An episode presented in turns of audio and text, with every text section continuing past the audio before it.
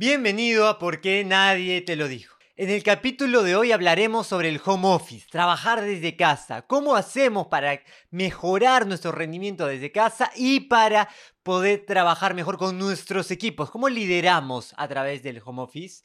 Bienvenido a Por qué nadie me lo dijo.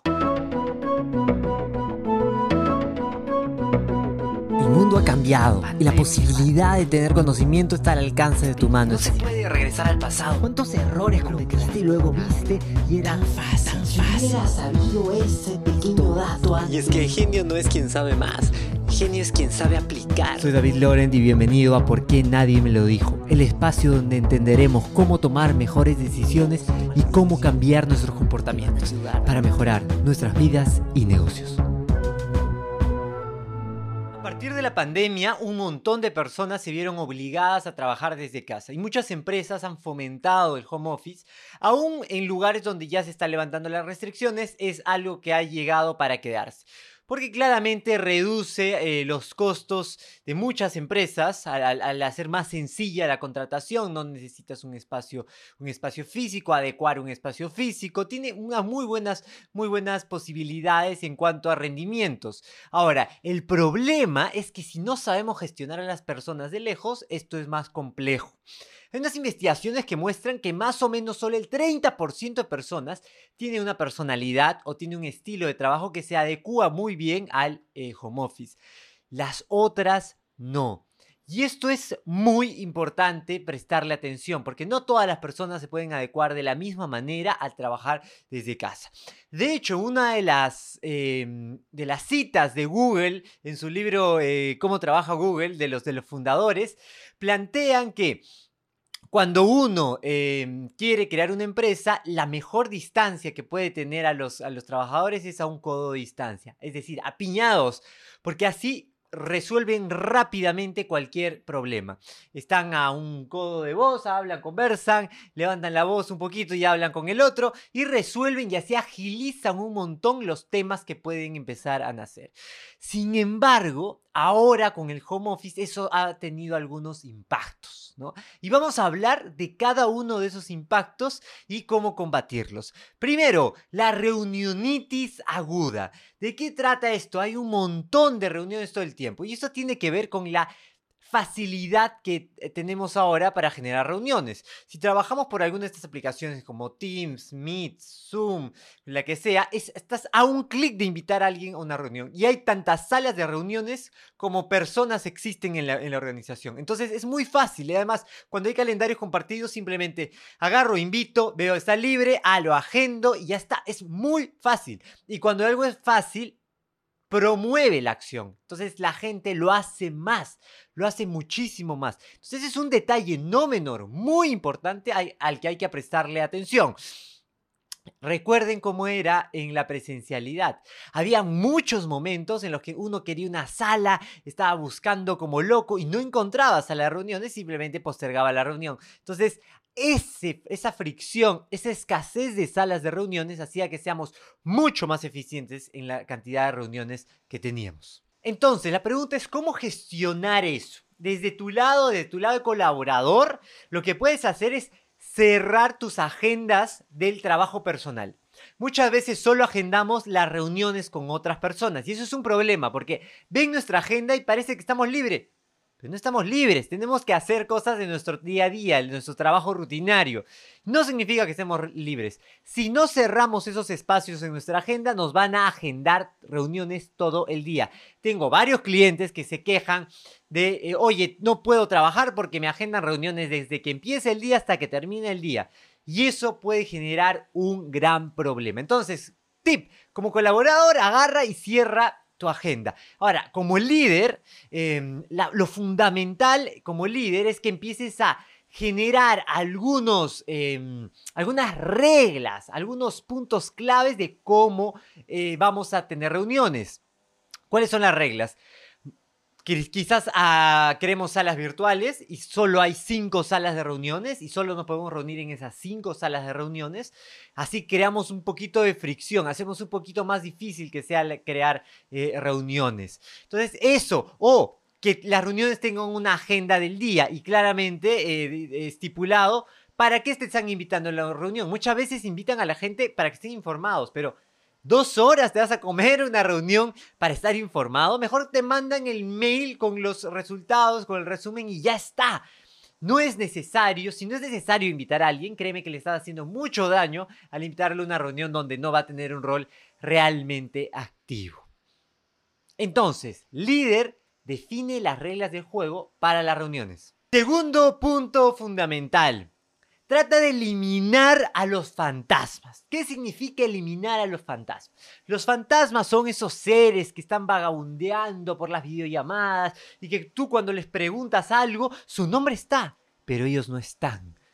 Y no te contestan y hay un silencio largo y prolongado y tú después de una exposición de una hora te preguntas, ¿hace cuánto se fue el tipo? De repente se ha ido hace una hora y no me ha escuchado nada. Y quizás es así, quizás no te ha escuchado nada y es una reunión perdida. A veces he visto reuniones de 20 personas, 15 personas y realmente están interactuando constantemente 5. ¿Qué están haciendo las otras 15?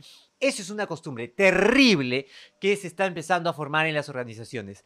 Tenemos que combatir a los fantasmas. Tú desde colaborador, ¿qué puedes hacer? No seas un fantasma trata de tener el micro activado, trata de intervenir, trata de tener la cámara activada, trata de intervenir por el chat. Yo sé que hay momentos complicados, pero puedes poner esto, una pantalla verde atrás tuyo para que no se vea tu espacio si te sientes incómodo. Puedes poner eh, un fondo, puedes hacer lo que quieras si no quieres que se vea el fondo. O si en el peor de los casos no quieres prender tu cámara por nada del mundo, eh, interven por el audio de, de rato en rato para que la otra persona sepa que estás ahí. Antes en la presidencialidad nosotros sentíamos el feedback del otro porque veíamos su rostro. O sea, cuando yo te estaba hablando veía, mmm, yo decía, ah, me está entendiendo. Te veía, entonces se está durmiendo, tengo que cambiar la intensidad porque se me duerme la audiencia. Ahora no. Ahora que ya no ves esas reacciones en vivo, si es que no prende la cámara, tenemos un problema complejo. ¿Por qué? Porque no sé cómo cómo están recibiendo la información las personas. Entonces, puede estar, puede estar dando la información de manera equivocada y al no tener feedback estoy muerto. Entonces, ese feedback hay que ayudarlo. Cuando somos colaboradores hay que ayudar a evidenciar si nos quedó claro el tema, a dar reflexiones sobre el tema, a conversar sobre el tema. Eso nos va a ayudar muchísimo. Entonces, clave, no seas un fantasma. Trata de intervenir. Mantén, no trates, interven estate presente en todas las reuniones para que cabe más rápido, para que realmente la aproveches. Si ya estás ahí, realmente aprovechala. Ahora, si tú eres un líder, no permitas por ninguna manera que se forme la costumbre, la norma social. Los especialistas en behavioral design, en diseño de comportamiento, de comportamiento humano, sabemos que cuando se produce una norma social, cuando ya se vuelve costumbre, es muy complejo de erradicarlo. Entonces, de repente estás a tiempo aún de erradicar esa costumbre claves provoca la intervención cada tiempo. Yo he hecho una dinámica que se llama la dinámica del fantasma. Cuando estoy en una reunión, planteo las reglas de juego. Hey, esas son las reglas de juego si alguien no interviene. A la tercera vez que se le llama es un fantasma, le ponemos una F y se va a la lista del fantasma, sabemos que no podemos contar con él. Y eso ya produce un estado de urgencia en las personas de la reunión para eh, intervenir activamente, para no estar solos ahí, pasivos en la, en la reunión sin sin realmente prestar el 100% de atención. Y uno cuando hace una reunión realmente requiere el 100% de atención. Entonces, eh, haz algo de eso. Busca la fórmula para, oye, pongan reglas. Las reglas de juego son, prendemos la cámara siempre. Si el equipo lo acepta, bravazo. Si no lo acepta, entonces intervenimos inmediatamente después de que hay una, pregunta. Eh, nadie se puede ir de una reunión sin comentar algo. Hay una serie de reglas muy interesantes que he visto que varios, varios clientes de distintas empresas, distintas industrias empiezan a establecer para combatir a los fantasmas. Así que mucho cuidado, no seas un fantasma y combate a los fantasmas. Tercer punto, trata de meterte en la cabeza del otro, en los pies del otro. Sé empático. Estamos viviendo una situación muy compleja, muy compleja en el mundo. Tú no sabes si es que la persona con la que estás trabajando de repente tiene un pariente que le dio COVID. No sabes si tiene alguien en cuidados intensivos. No sabes si tiene eh, una serie de problemas en casa porque tiene tres hijos que ya no pueden ir a casa y tienen que estar, eh, perdón, ya no pueden ir a la escuela y tienen que estar en su casa haciendo clases. Y eso es muy complejo, pero muy complejo. Entonces, tienes que ponerte en los pies del otro. Y la única forma es que conozcas a la gente. Tienes que empezar a conocer más a las personas para que sepas su realidad y exigirle desde esa realidad.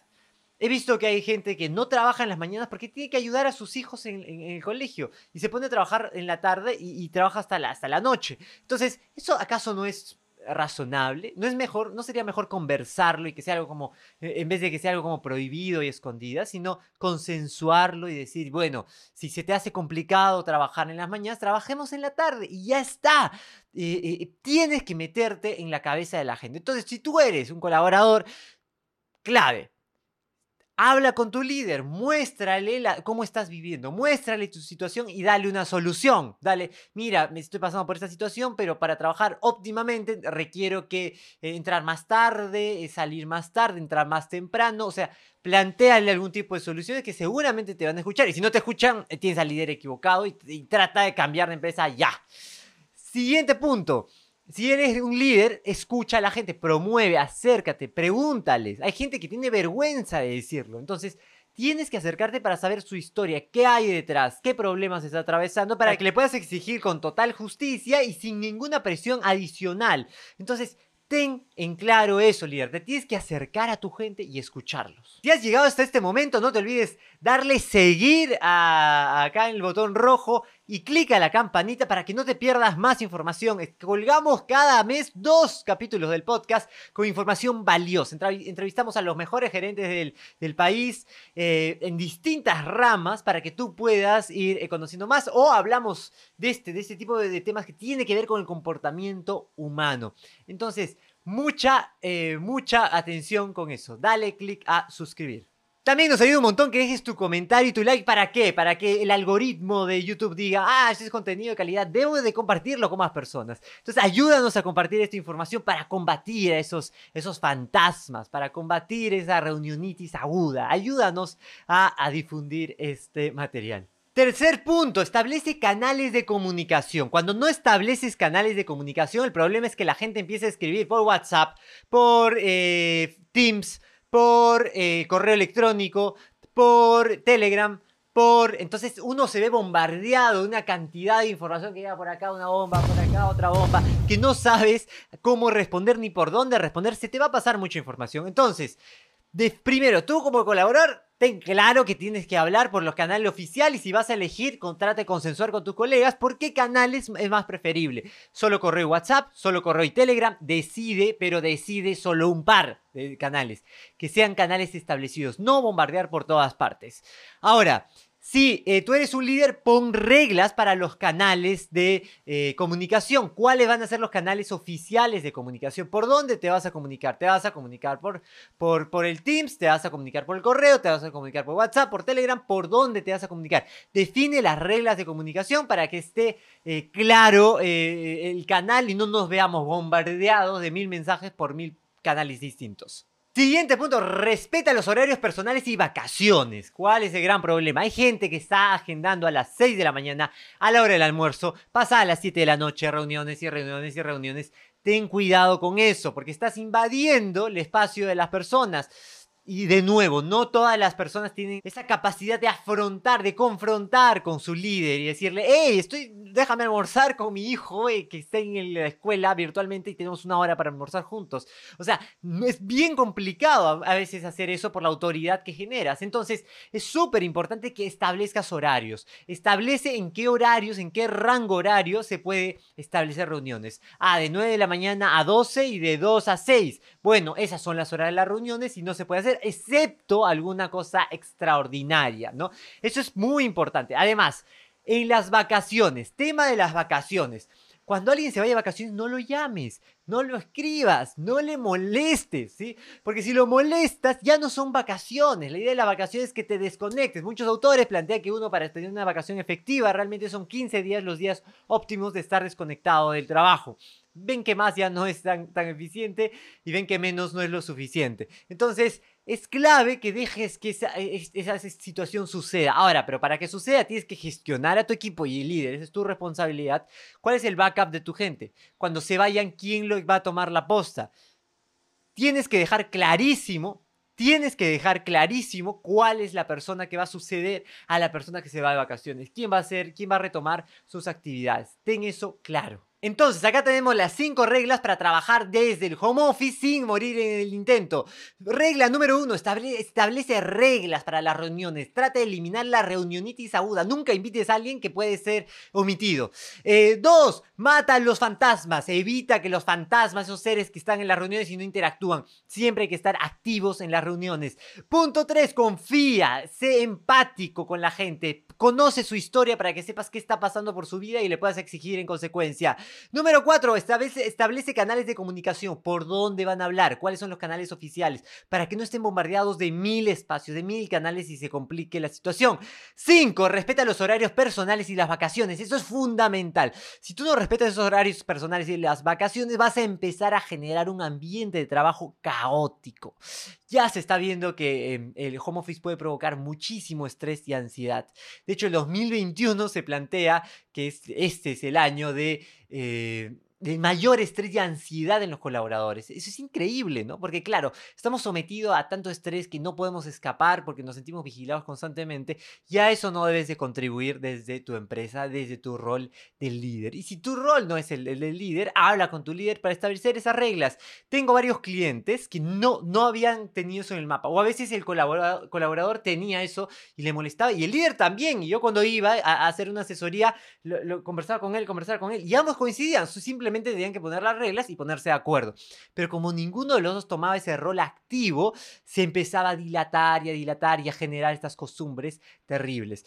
Hay que saber que cuando llegamos a una nueva forma de interacción, se empiezan a crear reglas, normas sociales. Y hay que intervenir en el momento correcto para que esas normas no sean normas contraproducentes. Yo sé que es más fácil y hay que entender el cerebro humano. Ya Dan Kahneman planteaba que hay estos dos sistemas, el sistema automático y el sistema reflexivo. El automático es el, el- inmediato y el reflexivo es el que hay que pensar, pero es costoso y por eso la gente lo evita. Claro, es más fácil no estar con la cámara prendida. Es más fácil, más fácil estar con el micro apagado. Es más fácil no intervenir. Hay, requiere un esfuerzo, requiere el sistema 2 el estar atento, el intervenir, requiere un esfuerzo. Es natural que el ser humano se vaya por el camino 1, pero en nuestras organizaciones y en nuestro trabajo, para realmente llegar a un rendimiento que deseamos, que, que nos haga sobresalir del promedio, necesitamos tomar ese rol activo, ese rol racional. Nos va a costar, va a costar esfuerzo, pero cuesta menos esfuerzo si no depende de tu voluntad únicamente, porque la fuerza de voluntad es la más débil de las fuerzas, sino también depende de la voluntad, em, sino también depende de la presión social, de las reglas. Si todos lo hacen, es más probable que tú lo hagas. Entonces, ten en- muy en claro esa, esa situación y empieza a intervenir, porque el home office ha llegado para quedarse y tenemos que volverlo di- divertido, entretenido, funcional y que no sea una fuente de estrés. Si te gustó llegaste hasta aquí y no le has dado like, no le has puesto clic al botón de seguir ni ya clic en la campanita o no has dejado tu comentario para, para vencer al algoritmo de YouTube y que diga qué chévere información, hay que compartirla con todo el mundo, estamos locos, estamos absolutamente locos, así es que difunde esta información, quizás si tu jefe lo lee, empiezas a sensibilizarlos, si quizás si tus compañeros de trabajo lo leen, empiezas a sensibilizarlos. Mm, Así es que utiliza este video para empezar a, a difundir estas ideas y ver que si establecemos esos cinco pasos, van a ver cómo mejora nuestro bienestar en el trabajo. Los dejo. Muchísimas gracias. Chau, chau, chau.